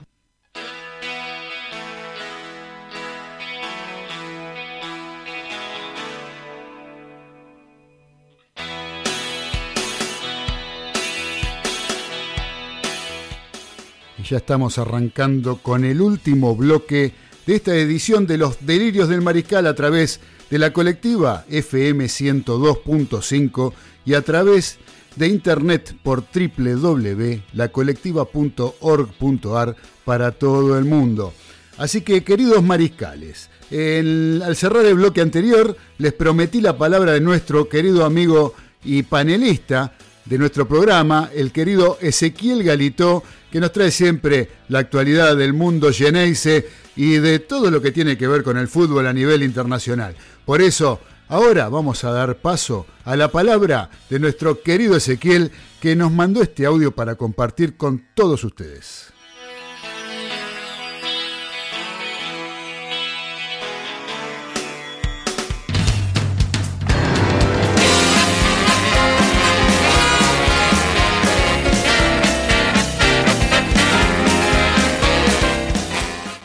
Buen lunes para todos los mariscales. Espero que estén lo mejor posible en esta cuarentena. Con respecto al fútbol argentino, les traigo una buena noticia. Acuerdo entre AFA y agremiados para renovar contratos por seis meses. El máximo ente del fútbol argentino y el sindicato de futbolistas llegaron a un acuerdo para brindarle a los clubes y jugadores la posibilidad de extender sus vínculos hasta fin de año y así proteger las fuentes de trabajo durante la pandemia del coronavirus. El acuerdo que lleva la firma tanto de Claudio Tapia, presidente de AFA, como de Sergio Marchi, secretario general de agremiados, tiene como una de sus misiones principales posibilitar el mantenimiento de las fuentes de trabajo de un gran número de futbolistas cuyos contratos tienen como fecha de finalización el 30 de junio de 2020. En concreto, la disposición establece que se habilita en forma excepcional la posibilidad de que los clubes de fútbol asociados a AFA y los futbolistas celebren contratos de trabajo por un plazo mínimo de seis meses. Para ello, los contratos deberán suscribirse en el mes de julio de 2020 y tener como fecha de finalización el 31 de diciembre de 2020 como mínimo. Cabe destacar que de todas maneras la disposición no es obligatoria y será potestad de los clubes y jugadores acordar las extensiones por el plazo excepcional si así lo desean. Por otro lado, la última disposición del acuerdo habilita también la posibilidad de disputar partidos durante el receso de verano si es que el desfasaje del torneo es tal que así lo requiera, para finalizar las competiciones que puedan llegar a iniciarse de aquí a fin de año. lógicamente. Con respecto al fútbol internacional, les traigo la siguiente información. De la suspensión al regreso. ¿Cuánto tardó Alemania en reanudar el fútbol y cómo lo hizo? La Bundesliga se reinició este sábado después de dos meses. Así fue el camino. Primero con entrenamientos en grupos reducidos, luego completos y ahora compartidos. El 1-1 entre Mainz 05 y Fortuna Düsseldorf, disputado el 8 de marzo, fue el último partido que tuvo la Bundesliga ante el avance de la pandemia del coronavirus en el país. 69 días más tarde, este sábado se reanudó con la fecha 26 del torneo. ¿Cuáles fueron los plazos que siguieron? Los equipos no estuvieron inactivos ni siquiera un mes. La federación anunció la detención de la actividad el 13 de marzo y la vuelta a las prácticas se autorizó el 6 de abril. En ese entonces la mayoría optó por armar grupos reducidos que fueron creciendo paulatinamente hasta llegar a los trabajos con todos los jugadores. Otros futbolistas, a su vez, nunca detuvieron la marcha por estar en rehabilitación de lesiones. Uno de ellos fue el argentino Lucas Alario, quien realizó tareas de kinesiología en las instalaciones de Bayer Leverkusen durante el parate. Así fue como bajo el respeto a estrictos protocolos de distanciamiento e higiene, sumados a testeos masivos para prevenir el contagio del COVID-19, el fútbol alemán logró levantar la persiana y este sábado la pelota volvió a rodar. ¿Pero qué quiere después de 30 años? Otra noticia a nivel mundial es la inminente transferencia de Lautaro Martínez al Barcelona. El acuerdo entre los clubes y entre el Barça y el futbolista es total. por lo que solo falta la confirmación oficial por parte del equipo blaugrana, algo que tardará unas semanas en llegar. La directiva barcelonista deberá desembolsar 60 millones de euros y el pase de dos futbolistas. Uno de ellos será Arturo Vidal, pedido expreso de Antonio Conte, mientras que el otro jugador será un lateral, Semedo o Emerson. poco trambólico. Por último, con respecto a la actualidad Geneise, les traigo la siguiente novedad. En medio de los guiños por Podolski, Cavani y Dani Alves, Boca piensa en objetivos reales para su plantel. Más allá de las insinuaciones de futbolistas extranjeros, el club está centrado en comprar a Paul Fernández y en conseguir un delantero argentino.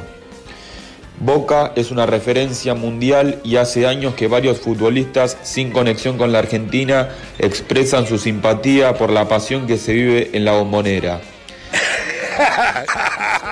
A partir del arribo de Daniele De Rossi se multiplicaron los apellidos que contaron su deseo, poco probable, de ponerse la camiseta azul y amarilla en algún momento. Y eso es algo que ocurrió en las últimas horas con el delantero Lucas Podolski, campeón mundial con Alemania en 2014. Lo cierto es que el Consejo de Fútbol que comanda Riquelme analiza opciones terrenales, busca la forma de sostener el plantel que terminó siendo campeón de la Superliga, de renovar contratos elevados y de renegociar préstamos. Piensa en comprar a Paul Fernández a fin de año y en hacer una inversión por un punto argentino si es que la Copa Libertadores se juega durante 2020. No se sube a ninguno de los trenes humeantes de declaraciones que no tienen un correlato en negociaciones. De la mano limpia, sin, sin marcas. Les mando un fuerte abrazo a todos los oyentes de nuestro querido programa. Sigamos quedándonos en casa para que esto termine lo antes posible. Un abrazo para todos. Nada más por ahora.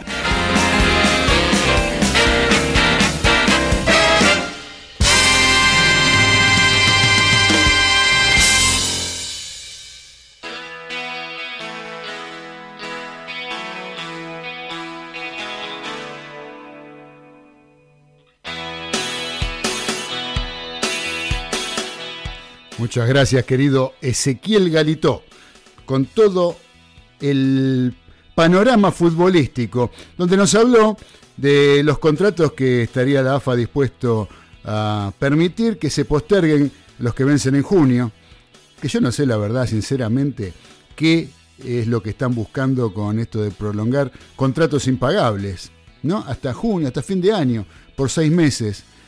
Es una posibilidad que le están dando a los clubes y a los jugadores de renovarlo. Ahora, ¿alguien lo va a poder renovar por el desbarajuste que vienen haciendo los directivos? Con el desbarajuste que vienen haciendo, por el cual tienen que eh, dejar de lado los descensos, ¿sí? Para que se puedan eh, rearmar económicamente los clubes, pero ¿cómo? Dejando los contratos más importantes de lado, se supone, ¿sí?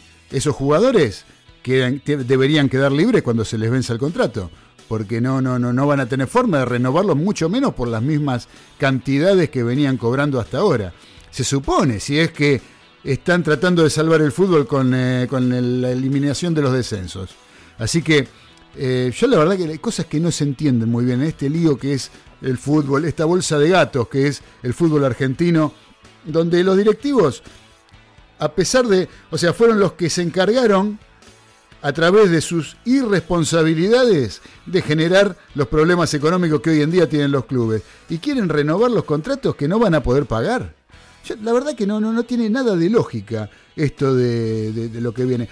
Se habla de que en septiembre podría estar volviendo el fútbol eh, sin público, no se sabe. En realidad no hay nada cierto.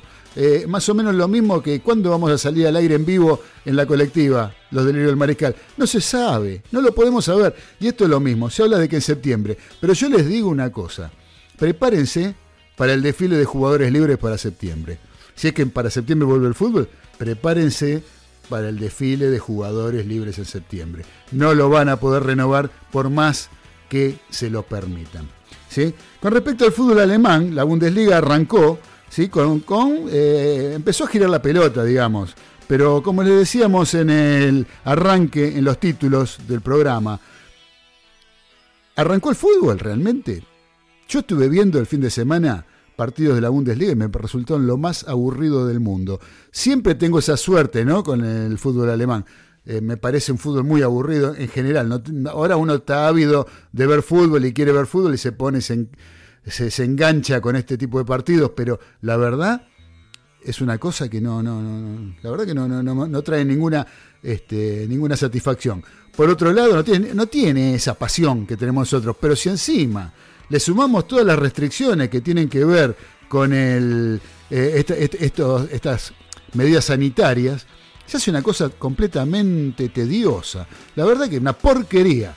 Eh, empezó a marcar el camino el fútbol alemán, porque es, es algo que eh, fue muy extraño y quedó envuelto en un estricto protocolo de seguridad para evitar los contagios de COVID-19.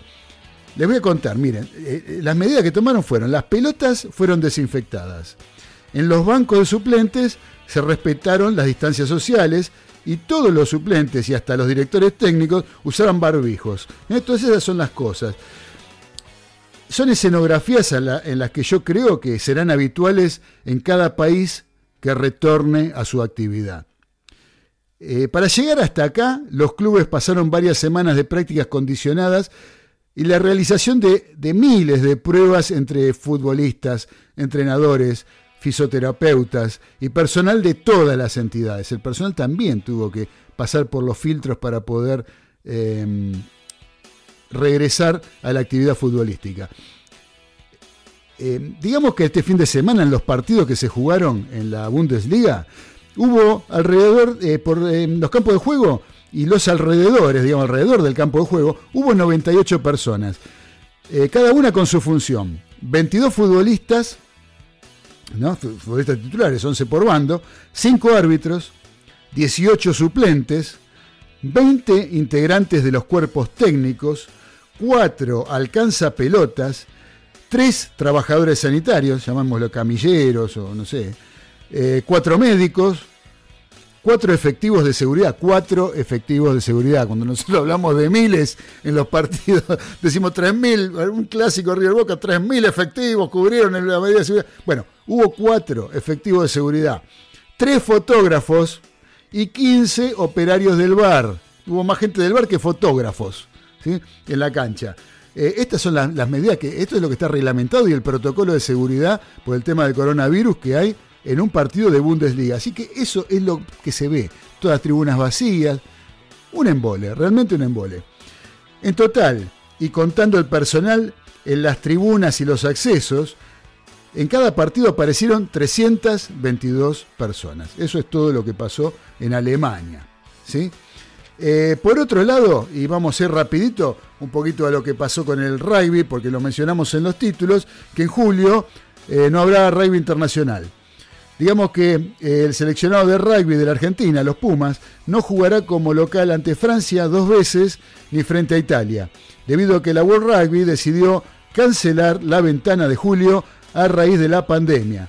Los dirigidos por Mario Ledesma iban a recibir a los franceses el 4 y el 11 de julio, mientras que enfrentarían a los italianos el 18 de ese mes.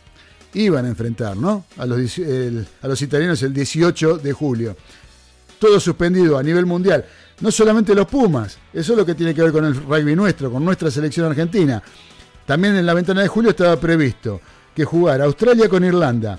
Escocia iba a hacer una gira por el hemisferio sur, iba a jugar con Nueva Zelanda y con Sudáfrica.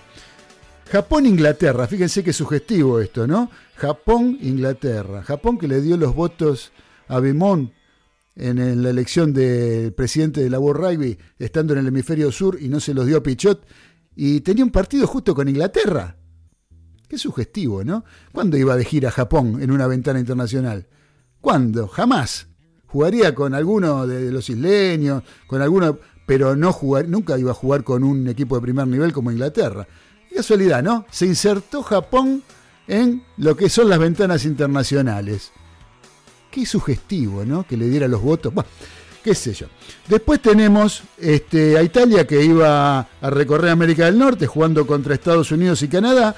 Y el que me queda, ¿cuál es? Nueva Zelanda con Gales. Ese era el otro partido que iba a haber en la ventana de julio. Digamos que la máxima autoridad del rugby, liderada por el inglés eh, Vermont, eh, recientemente vencedor de Agustín Pichot en las elecciones, decidió postergar todos los partidos internacionales de rugby programados para julio. Las restricciones para viajes al exterior, las recomendaciones sanitarias y el poco tiempo de preparación para los jugadores fueron los principales motivos. Así que bueno, los primeros partidos, eh, digamos que los partidos cancelados, iban a convertirse en los primeros compromisos oficiales del seleccionado argentino tras el Mundial de Japón eh, del año pasado. Después sería el turno del Rugby Championship, que debería jugarse entre agosto y octubre, mientras que en noviembre se disputará la otra eh, ventana con los duelos, hasta el momento confirmados, ante Escocia el 7 de noviembre en Murrayfield, eh, ante Inglaterra el 14 de noviembre en Twickenham. Eh, ahora, acá habla del Rugby Championship. Eh, hay un compromiso, digamos que en agosto se prevé, el calendario de compromiso internacional es muy cargado, a partir del 8, cuando empiece la primera ronda, la primera, primera fecha, mejor dicho, de lo que es el Rugby Championship, donde jugaría Australia-Nueva Zelanda en Brisbane y Sudáfrica-Argentina en Johannesburgo. Eh, ahora, eh, esto está preparado para agosto, pero ya, eh, por ejemplo, en Argentina, hasta el 1 de septiembre están todos los vuelos internacionales cancelados. Mínimamente hasta el 1 de septiembre. Y esto piensan en agosto viajar a Sudáfrica, ¿cómo piensan hacer? ¿Van a ir a nado? No sé cómo van a hacer, si no hay vuelos internacionales. Todos los vuelos internacionales están cancelados hasta el 1 de septiembre en la Argentina, así que no sé cómo van a hacer. Esto de agosto realmente para mí se va a postergar también. No creo que tengamos Rugby Championship en este año. Eh, con respecto a la Copa Libertadores, que era lo que una de las cosas que nos decía Ezequiel, eh, que mencionaba, lo que sabemos es que hay, muchas versiones. Todavía no se sabe siquiera si se va a jugar la Copa Libertadores en el año 2020. Hay una posibilidad de que se juegue en el mes de diciembre, en noviembre, diciembre, eh, arranquen los partidos que restan de las zonas de grupo y el año que viene, a partir de enero o febrero, se empiecen a jugar los cuartos de final. Eh, u octavos, no sé cómo es que cae, creo que cae octavos, ¿no? Octavos de final la Copa Libertadores. Empezarían los- la- las rondas, los playoffs, digamos, los mano a mano, empezarían el año que viene recién. Eh, esa es una de las posibilidades que hay en lo que tiene que ver con Copa Libertadores, pero no hay nada confirmado. Todo esto son suposiciones y sinceramente nadie tiene la realidad, la, la verdad, porque no existe. Porque no existe la verdad. La verdad es que esto hay que ver cómo sigue evolucionando, eh, cómo se va a poder viajar para poder jugar una Copa Libertadores. Otra posibilidad era que se utilizara una sede de algún país que no estuviera afectado de coronavirus, como para que vayan todos los equipos y jugaran todas las fases ahí. Esa es otra posibilidad, pero medio que está descartada. No sé. Eh, sinceramente eso vamos a dejarlo para más adelante y para otra emisión de los Delirios del Mariscal, porque con esta ya nos tenemos que ir, porque todavía nos falta el cuento de Carlitos Arias, el cuento de las buenas noches que nos va a regalar Carlitos Arias para que nos vayamos a dormir tranquilitos, escuchando la voz de nuestro amigo Carlitos, con el cuento que nos regala en cada edición. Por lo pronto, yo los saludo, espero que haya sido de vuestro agrado este programa grabado que hacemos con tanto cariño y con tanto respeto como tratamos de hacerlo, eh, con algunos toques de humor, con algunas cosas medias cómicas, sin que nadie tome nada mal, porque esto es siempre con el mayor de los respetos, como cuando eh, recién Ezequiel eh, decía de Podolski los jugadores y le pusimos una risa. Da para la risa. Entonces, pero bueno, él tiene que dar la noticia y me parece bien. Eh, nosotros lo hacemos con el mayor de los respetos y ojalá el fútbol argentino fuera un jugador de figuras, un, un fútbol de figuras internacionales donde podamos disfrutar del mejor nivel del mundo en lo que tiene que ver con el fútbol. Por lo pronto, queridos mariscales, los saludo, les agradezco que hayan estado eh, conectados. Después de Carlitos Arias viene eh, Billy Bonnie, la pesada del rock and roll, dándole gracias al cielo, gracias a la tierra. Y nosotros también aprovechamos para subirnos al agradecimiento de Billy Bonnie, la pesada del rock, dándole gracias al cielo, gracias a la tierra, gracias a todos ustedes por haber estado presentes, diciéndoles que el próximo lunes seguramente nos encontraremos otra vez a través de la colectiva FM 102.5 y a través de www.lacolectiva.org.ar para compartir otra emisión de los delirios del mariscal. Eh, y cuídense, quédense en casa, que es la mejor forma de cuidarnos y cuidar a los que queremos y cuidar a todos los demás en general para que esta pandemia no haga los estragos que ha hecho ya en gran parte del mundo y que en nuestro país por lo menos estemos protegidos y podamos llevar, sacarla lo más barata posible. Sabemos que algo, ya hay gente que ha muerto, ya tenemos varios fallecimientos. Tratemos de quedarnos en casa y no propagar lo que puede llegar a ser un virus tan letal y tan contagioso como este del coronavirus del COVID-19. Les mandamos un fuerte abrazo, un fuerte golpe con los codos, no se puede abrazar ahora, golpe con el codo para todos los mariscales y el próximo lunes estaremos otra vez compartiendo otra emisión con los muchachos, con los panelistas, a quienes también le agradezco, a Dani Medina, a Ezequiel Galitó, a César Ceballos, a Carlos Arias, a, a todos los que hacen este programa y a todos los muchachos que nos mandaron testimonios y todo lo que hace que este programa realmente a nosotros nos guste tanto hacerlo y tanto disfrutemos. Esperemos que ustedes también lo disfruten. Les mandamos un fuerte abrazo y nos encontramos la semana que viene. Chao.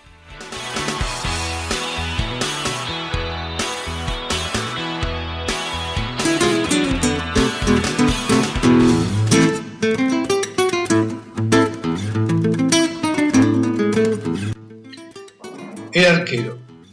Cuento de Eduardo Galeano. También lo llaman portero, guardameta, golero, cancerbero o guardaballa. Pero bien podría ser llamado Marti, Paganini, penitente o payaso de las bofetadas. Dice que donde él pisa nunca más que se césped. Es uno solo. Está condenado a mirar el partido desde lejos. Sin moverse de la meta, aguarda a solas entre los tres palos un fusilamiento. Antes vestía de negro, como el árbitro. Ahora el árbitro ya no está disfrazado de cuervo, y el arquero consuela su soledad con fantasías de colores. Él no hace goles. Él está allí para impedir que los hagan. El gol. Fiesta del fútbol, el goleador hace alegrías. El guardameta, el aguafiestas, las deshace. Lleva a la espalda el número uno.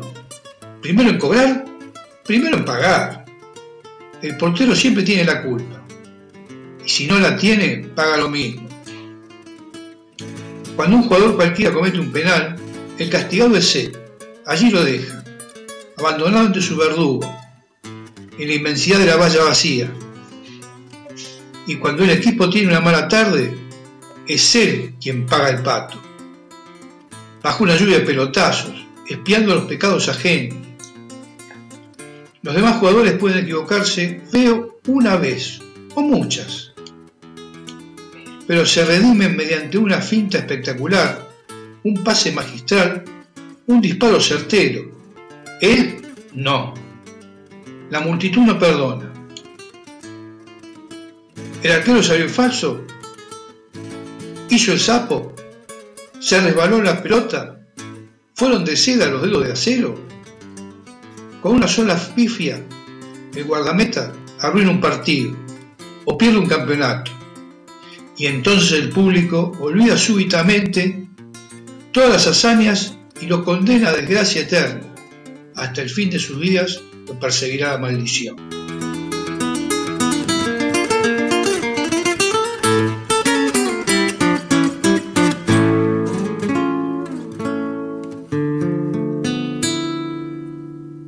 Mando un saludo, Lauri. Nada más por ahora.